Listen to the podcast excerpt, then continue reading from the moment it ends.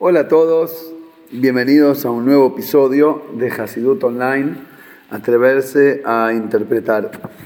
El podcast de hoy lo dedicamos en mérito a la familia Masri, que siempre están presentes ayudando y apoyando este proyecto.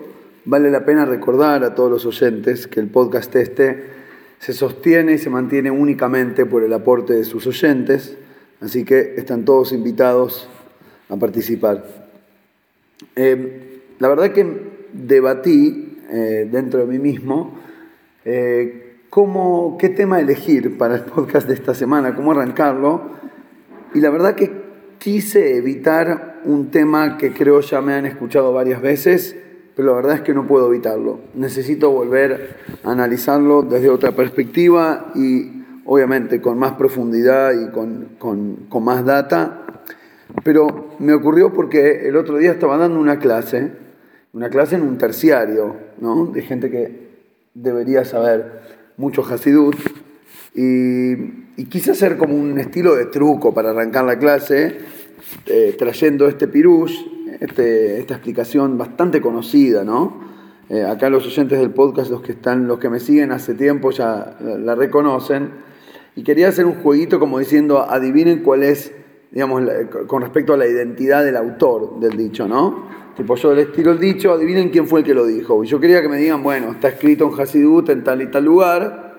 Y yo les iba a decir, no, ahí está el truco, que en realidad lo dijo un gran sabio 300 o 400 años antes de, 300 años antes de eso, ya estaba citado y escrito en otro libro. Pero la verdad que me quedé más solo que Adán en el Día de la Madre, me paro ahí frente a todo un público, digo el pirush y digo, ah, adivinen de dónde viene, y se me quedan todos mirando como, ah, para nunca habíamos escuchado el dicho. Es decir, algo que debería ser famoso y yo quería jugar con la identidad del autor, ponerle quién escribió este poema y, y ni conocían el poema.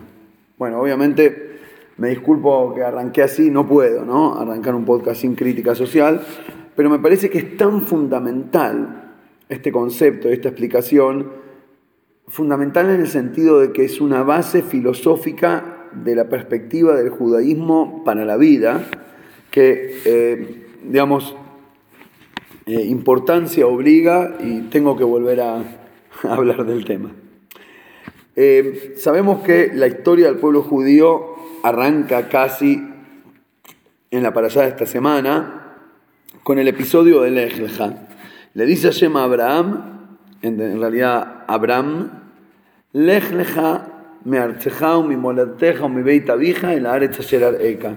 Vete, ve para ti, andate de la tierra donde naciste, de la casa de tus padres, de lo que conoces, de tu cultura, de tu vida, de, todo lo conocido, y andate a la tierra que te voy a mostrar. ¿no? Ahí empieza el camino de Abraham hacia la tierra de Israel, y ahí Hashem le dice, esta tierra será para ti, para tus descendientes, camínala a lo largo y a lo ancho, porque tuya será. Ahí empieza la promesa de Hashem, que básicamente se, divide en, dos cuestiones. La descendencia, le promete que va a tener hijos, y que esa descendencia va a cargar, va a llevar adelante el pacto con Hashem que está haciendo ahora con Abraham, y que ese pacto se va a dar en un lugar geográfico, digamos, en una tierra que te prometo, a donde van a llevar a cabo esta misión. Ahora el, famoso Pirush, que es donde quería arrancar, es el Pirush del Rab Moshe Al-Sheikh. El Rab Moshe Al-Sheikh vivió eh, acá en Tzfat entre los años 1508 y 1593. Fue alumno del Bet Yosef, del autor del Shulchan Aruch. De hecho, el otro día me salió Gashgoje Protis me salió ir y visitar su tumba con, con, unos amigos que vinieron a visitar de Argentina, ya que estoy les mando saluditos, eh, sabrán a quién me refiero.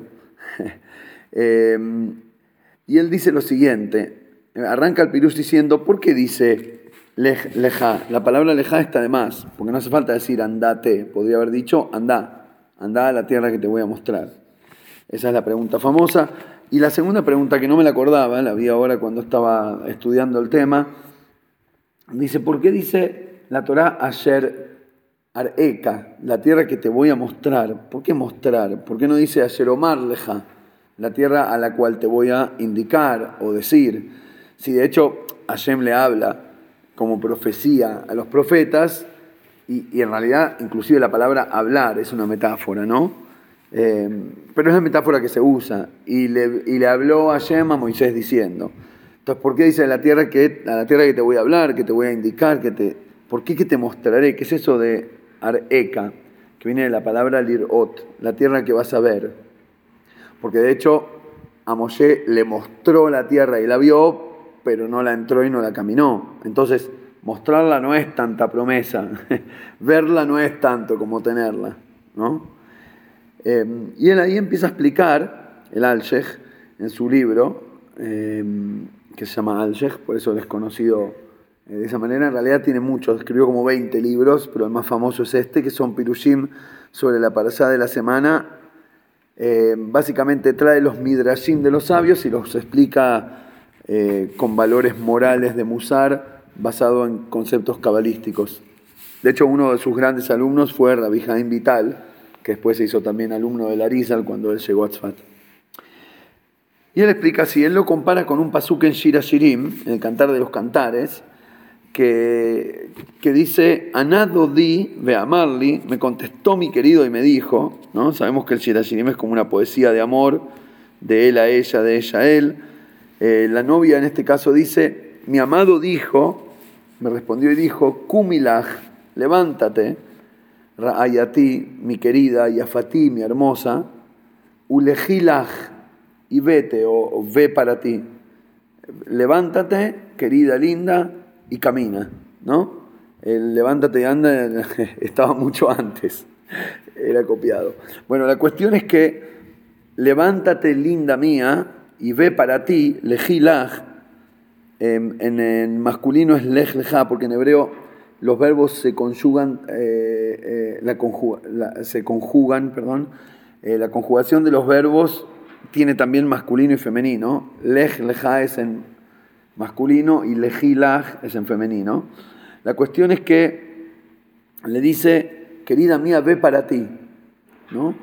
Y sabemos que es una metáfora refiriéndose a Hashem y al pueblo judío. Hashem le dice al Yehudí, linda, sos linda, sos bella, sos mi querida, necesito que camines.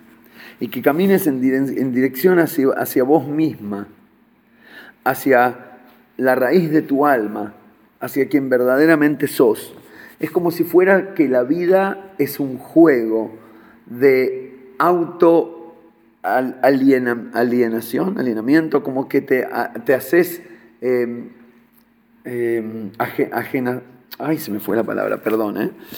eh enajenación era la palabra, estaba pensando en inglés alienation y es eh, enajenación. La cuestión es que es como si fuera que la vida es un ejercicio en el cual Hashem nos tira en una realidad con falta de conciencia, a donde nos alejamos y nos hacemos ajenos a nosotros mismos, y a partir de ahí tenemos que caminar hacia nuestro propio descubrimiento. Ese andar, ese caminar, nos explica el Hasidut, ocurre durante la tefilá.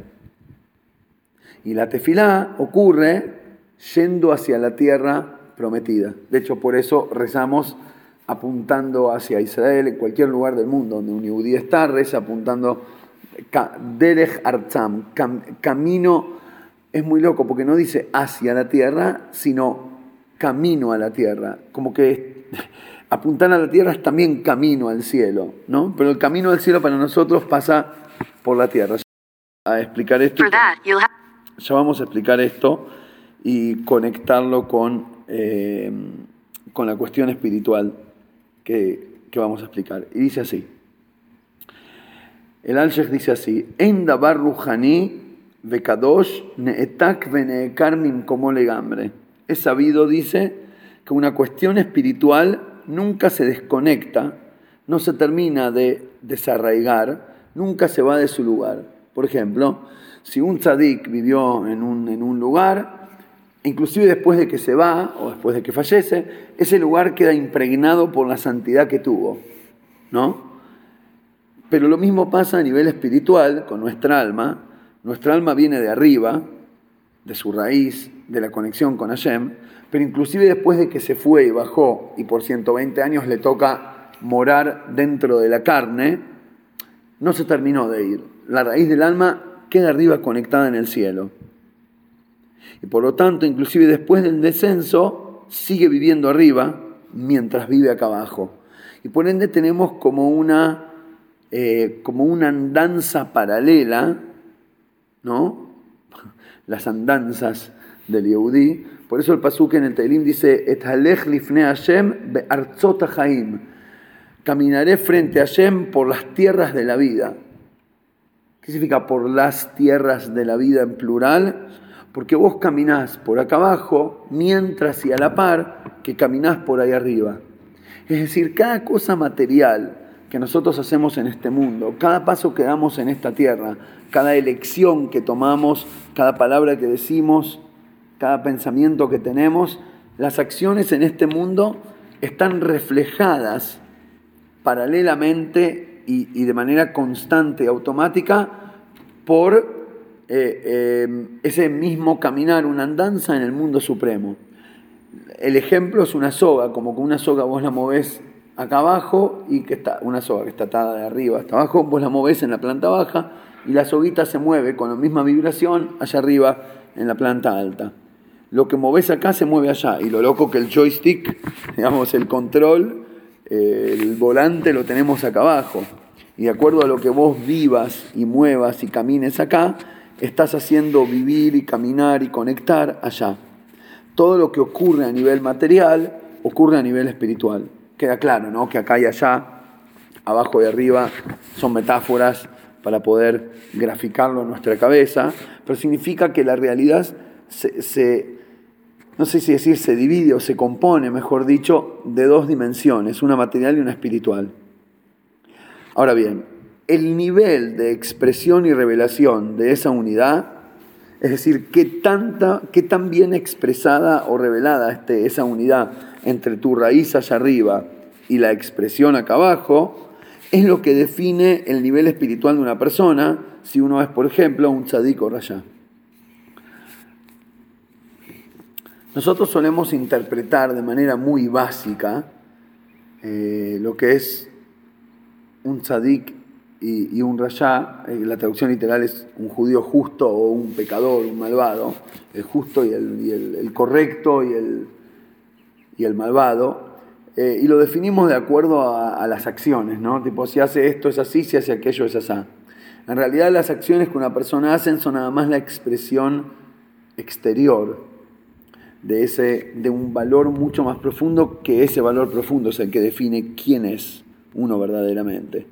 El tzadik es aquel que, como consecuencia de la mayoría de sus acciones, pensamientos y palabras, que son positivas y productivos para la humanidad y para sí mismo y espirituales y con valor, es aquel que, como, como resultado de sus acciones, vive en un constante estado de dveikut, de apego, de conexión, de conexión espiritual, de conexión con tu caminar de arriba. Cuando tu caminar de abajo y tu caminar de arriba están abiertamente conectados, es decir, cuando no estás tapado por un techo impuro, ahí se llama que la persona está verdaderamente high, vivo. La definición de la vida es que tan conectado estás con la raíz de tu alma en lo alto.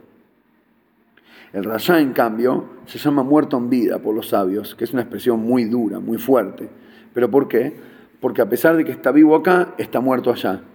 Es decir, en la realidad camina, come, va al baño, hace todo lo que hay que hacer, pero, pero sus pecados le forman semejante techo sobre su cabeza. Las clipot, por eso, de hecho, la impureza, tameo, tum'a, son las cáscaras, según la Kabbalah. Son clipot, son cáscaras, son tapas, techos. Cuando vos vas picando, vas agregando tapas y techos que después hacen que no llegues. ¿Viste cuando te dan una empanada con, mucho, con mucha masa y poca carne y vos te, da bronca, te la dieron vacía? Bueno, imagínate si le ponen 200 tapas de hojaldre y un granito de carne. Eh, esa empanada está remuerta. ¿Entendés? No tiene gusto a nada. Está vacía. Bueno, eso es un rayá el que con sus acciones y elecciones se llena de cáscaras, pero tiene muy poca fruta. De hecho, por eso la palabra tamé, impuro, suma en gematria, en valor numérico, 50, ¿no? Tet es 9, mem es 40 y alef es 1. 50 es el mismo valor numérico que los nun, la nun, la letra nun, que 50, los nun tuma, los 50 portones de impureza. Cuando vos cerrás un portón, generás impureza al prohibirle a la luz pasar de espacio 1 a espacio 2. Y cuando pones 50 portones de impureza, eh, bueno, quedas impuro. En ese momento eh, la vida es solo terrenal y no tiene sentido ni trasfondo espiritual.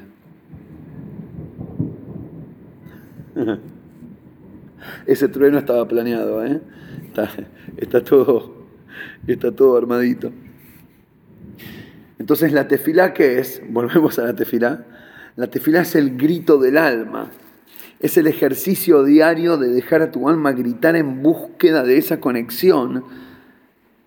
Es las ganas de romper el techo de vidrio que te separa a vos mismo de tu sentido espiritual, que te separa a vos de vos mismo, que te separa al, al, de tu propio lejá, de tu pila de vida, de, tu, de la batería de tu realidad. Y ahí conectamos con, lo voy a conectar con un dicho la verdad me quedé re con ganas de mencionarlo en el podcast de la semana pasada, que tiene que ver con Noah, eh, con el arca, y me, quedó, me, quedé con ganas y así que lo, voy a volcar hoy, lo vamos a conectar. El Baal Shem explica sobre el arca de Noah que el arca tenía tres pisos, ¿no? Nos dice la Torá, Tachtiim, Shniim, Ushlishim, Acela le dijo a Shema a Noah con un piso bajo, segundo y tercero, ¿no? Planta baja, segundo y tercero. Es como en Estados Unidos, que la planta baja cuenta como primer piso. planta baja, segundo y tercero, dijo. ¿Qué significa planta baja, segundo y tercero? Dice el Baal que la planta baja, el nivel más bajo del arca, representa a los mundos, es decir, a toda la realidad creada. Oilomes, en palabra cabalística. El segundo piso es Neshamot, las almas espirituales, no la creación física, tierra, aire, fuego y agua, sino la fuerza espiritual de vida que sostiene a cada cosa, el alma de las cuestiones. Y el tercer piso, el más alto, representa el Okut, la luz divina. Vendría a ser algo así como la división entre material, espiritual, divinidad.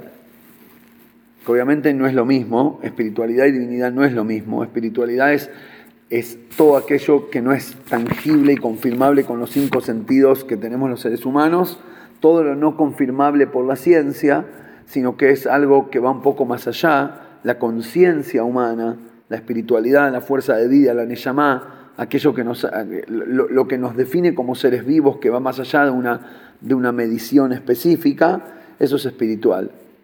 Pero todavía no estamos hablando de Dios. El creador y la luz divina, la luz, la energía del creador va más allá de eso también. Es como material, menos material, llamado espiritual, y lo absolutamente divino. Y el ejercicio diario de cada yehudí es subirse al arca. ¿Qué significa subirse al arca? Vuela teivá. Entrar dentro de la teivá, la palabra arca, eh, barco, también significa, teivá significa palabra en hebreo. Metete adentro de la palabra, dice el Baal Shem Tov, adentro de las palabras de Torah y de Tefilá. Cuando estás rezando, cuando estás estudiando Torah, si lo haces bien, si no estás simplemente cumpliendo con una obligación religiosa de escupir sonidos frente a Dios, sino que realmente te metes a vos mismo adentro de cada palabra. Y eso es muy loco porque la definición del ser humano es medaber. ¿No? Tenemos mineral, vegetal, animal, parlante, no inteligente. Lo que importa es no sé si decir qué tanto hablas, qué tanto pronuncias o cuánta alma lográs poner acá dentro de cada palabra. Cuánto sentido espiritual tienen tus dichos. cuánto lejá, es decir, cuánto del llamada de la raíz de tu alma, hay adentro de las expresiones que decís a Dios, al prójimo, a vos mismo, frente al espejo. Y dice el Baal cuando un yudí se mete adentro de la teibá, cuando metes tu alma en todo lo que haces, estás haciendo esta conexión que hablábamos antes. Eso es estar vivo. Eso es meter tu caminar en el cielo adentro de tu caminar en la tierra. Eso es conectar a los mundos, a la realidad física creada, al mundo de tu vida, a tu mundo, a través del nivel intermedio, que son las Neshamot, tu propia alma, con el nivel de arriba, que es la divinidad. Vos sos el piso del medio, sos el hijo sándwich. El Yehudí es aquel que tiene que caminar hacia adentro para encontrar su propia alma, y a través de esto, si lográs caminar hacia adentro a lo largo de tu vida, vas a poder conectar a tu mundo con tu Dios y al mundo en general con Hashem en general. La tfilá es el ejercicio mediante el cual el Yehudí toma conciencia de para qué miércoles, porque grabo los podcasts los días miércoles, estás parado acá sobre el planeta Tierra. Y en ese momento, cuando tomás esa conciencia, después salís de la tefilá y el resto del día es caminar a la tierra que te voy a mostrar. Porque el resto del día estás conectando todo lo material con la fuerza de Hashem y te transformás en el piso intermedio entre la realidad material y, la luz divina que lo sostiene. ¿Cómo? Con la conciencia de tu alma, en la búsqueda de tu propio primiut. Por eso cuando termina el diluvio, Hashem le, le, pega un grito, y ahora voy a decir por qué digo le pega un grito a Noah y le dice, Temina te va, pero salí, salí nene, salí del arca, ya está, ya está, Basta de esconderte, llegó el momento de salir a la tierra. Como el conocido Midrash que dice que Noah estaba dudando, no sabía si sí, si no, corresponde, no corresponde. Al fin y al cabo, Hashem es el que me dijo, metete al arca. Y no sé, terminó, no terminó, terminó la crisis, salgo, no salgo, me juego, no me juego. Y Hashem le dice, Reyusa, tome vaqueish. Permiso me estás pidiendo. Vamos, Noah. Tirate, por favor, salí de la teba. Uno de los jajamim ahí en el Midrash dice, si yo estaba ahí rompía la puerta, rompía la puerta. Porque cuando el mundo está quebrado, cuando se acabó el... Se murió toda la humanidad menos él y su familia, se acabó las Neyamot, cuando faltaba el piso del medio en el mundo, cuando ves que la tierra está muy seca, bueno, en ese caso no era literal, cuando ves que la tierra está seca de contenido y de sentido, cuando al mundo le falta divinidad, cuando a la divinidad le falta mundo, tenés que salir del arca, Noah, y llevar la luz divina que recibiste en la Teibá, en las palabras de la Tefilá y de la Torá, el Aretz, a la tierra. Y vuelvo ahora a Abraham, que es muy loco que la primera aparición oficial de Abraham en la Torá escrita es esto de vete de tu tierra. Abraham ya tenía 75 años. Abraham había hecho toda una vida antes. Y una vida increíble. Una vida donde se atrevió a cuestionar al mundo entero. A buscarla, a buscar, a, buscar a Hashem. Solito, sin referencia, solo contra el mundo.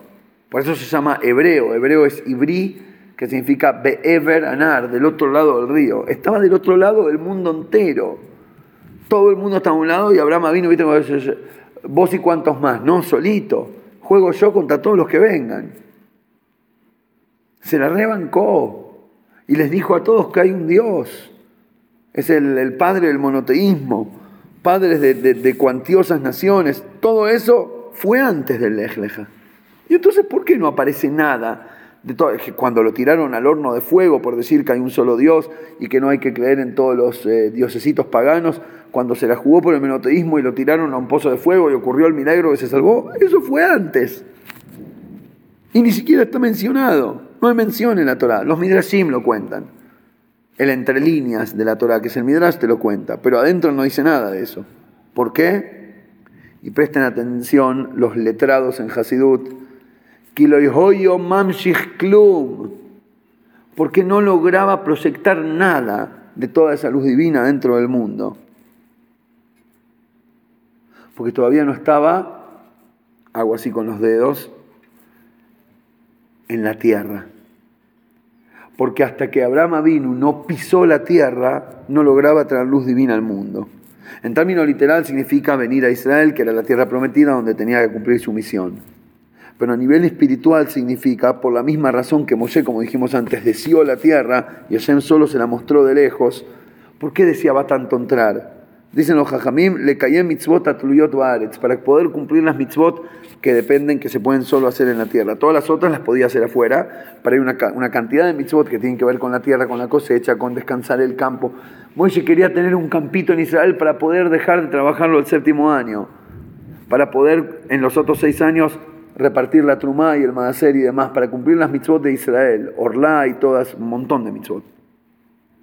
Pero no es nada más en la cuestión física y literal de más mitzvot, menos mitzvot, sino que era la cuestión de que la luz divina, y ese es el, ese es el, el concepto, la luz divina se multiplica cuando toca tierra, la tierra, cuando se plasma en la realidad. Durante 75 años, Abraham se dedicó a descubrirlo a Shem y a debatirlo intelectualmente. Y a través de eso, obviamente, difundirlo en las mentes de miles. Y está buenísimo. Pero hasta que no lo plantas adentro de la tierra, la semillita no crece, la planta no sale. Por eso la Torah, las mitzvot, se llaman Zriah.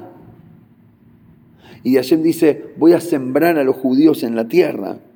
Las mitzvot se llaman siembra Estar nosotros en nuestra tierra o en general en la tierra se llama siembra. Y Hashem llama a nosotros en otro pasuk, atem eretz Ustedes son para mí una tierra apreciada. ¿Por qué toda la comparación con la tierra y con la semilla y la siembra? Por, por la misma básica y obvia razón sin casarse un hombre es llamado palgagufa, medio cuerpo. El que no se casó perdió por medio cuerpo. Si, no consumamos, si no plantamos la semillita, si no transformamos los conceptos en una realidad absoluta, en una realidad tangible, la semilla sin tierra no da planta. Todos los valores del Yiddishkeit, que, que bueno, de hecho yo trabajo no sé, a veces pienso que por ahí soy el Abraham en los primeros 75 años porque me dedico a difundir ideología, pero bueno, alguien tiene que hacerlo, ¿no? Pero, pero la función principal del 99.9% del pueblo judío no es estudiar y hablar, es hacer. Por eso dicen los sabios que Ishve y Zahush cuando un hombre y una mujer se juntan con mérito, es decir, de la manera correcta, con compromiso, con amor, con una jupá, cuando, cuando se comprometen a abandonar la libertad de, su, de, ser solteros. ¿Viste eso de que, la gente se habla, ¿no? ¿Sos feliz o estás casado? ¿Pero por qué? Muy simple. No porque los solteros no pueden tener pareja, sino porque soltero es no comprometerse, es no formar familia, es no plantarse en la tierra, es no tener compromisos, es no tener que dedicarle la vida entera a este compromiso. Y cuando te comprometes, la Shejinah, la luz divina está con ustedes. Por eso dice que Ish es Esh, con una Yud, fuego de la Yud, y, ya, Ish es hombre, hombre es fuego de la y, ya, mujer es fuego de la Hei. Cuando se juntan bien los dos fuegos, cuando la pasión física y el amor espiritual y la conexión divina de las almas se da a pleno, en ese momento Hashem está. Cuando la semilla y la tierra se juntan, cuando la sabiduría espiritual y el compromiso literal se hacen uno, en ese momento llegás el Aretz Eka, a la tierra que te voy a mostrar, que vas a ver. ¿Por qué lo llama que vas a ver? Y acá está la respuesta. Porque la única manera de encontrarlo y de verlo a Dios es meterse en la tierra con valores espirituales. Ser solo un ser terrenal que come, va al baño, duerme, repite 50.000 veces y muere, no te va a ayudar nunca a encontrarlo a Dios. Y de la misma manera, ser un tipo espiritual que solo percibe semillas en el cielo, tampoco te va a dar ninguna planta que crezca. La única manera, Gerard Eka, que te voy a mostrar, vos querés verlo a Dios, bueno, yo te lo voy a mostrar. ¿Sabes cómo se hace? Tirate la pileta y empezá a nadar. Agarrá un montón de sentido espiritual, mucha toire, muchas palabras de tfilá, mucha conciencia del alma, mucho caminar para adentro, de encontrar tu verdadero sentido en el mundo, en la vida, y cuando lo lograste, agarrá toda esa espiritualidad y volcala en algo práctico, real y absoluto. Y ahí, Oilom Jotire Bejayejo, ahí vas a poder ver tu mundo venidero durante la vida. En ese momento no vas a tener que esperar llegar al cielo para verlo a Dios, como todos los religiosos que esperan morirse para verlo. En ese momento vas a poder verlo a Yem acá en la tierra, porque la verdad y entre nosotros es el único lugar a donde está. Allá te dan un videíto divertido para que, te, para, que, para, que estés contento en el salón de espera VIP hasta que llegue Mashiach y volvamos con la eh, resurrección de los muertos. Pero aquello que vamos a ver acá en la tierra, cuando venga el Mashiach y, y sea la resurrección, lo podés ver hoy, si elegís verlo. Lo podés ver hoy si elegís tener ambas, la luz espiritual de caminar hacia adentro y la aplicación material de caminar hacia afuera. Gracias a todos por acompañarme en este camino y nos escuchamos. Besat Hashem la semana que viene.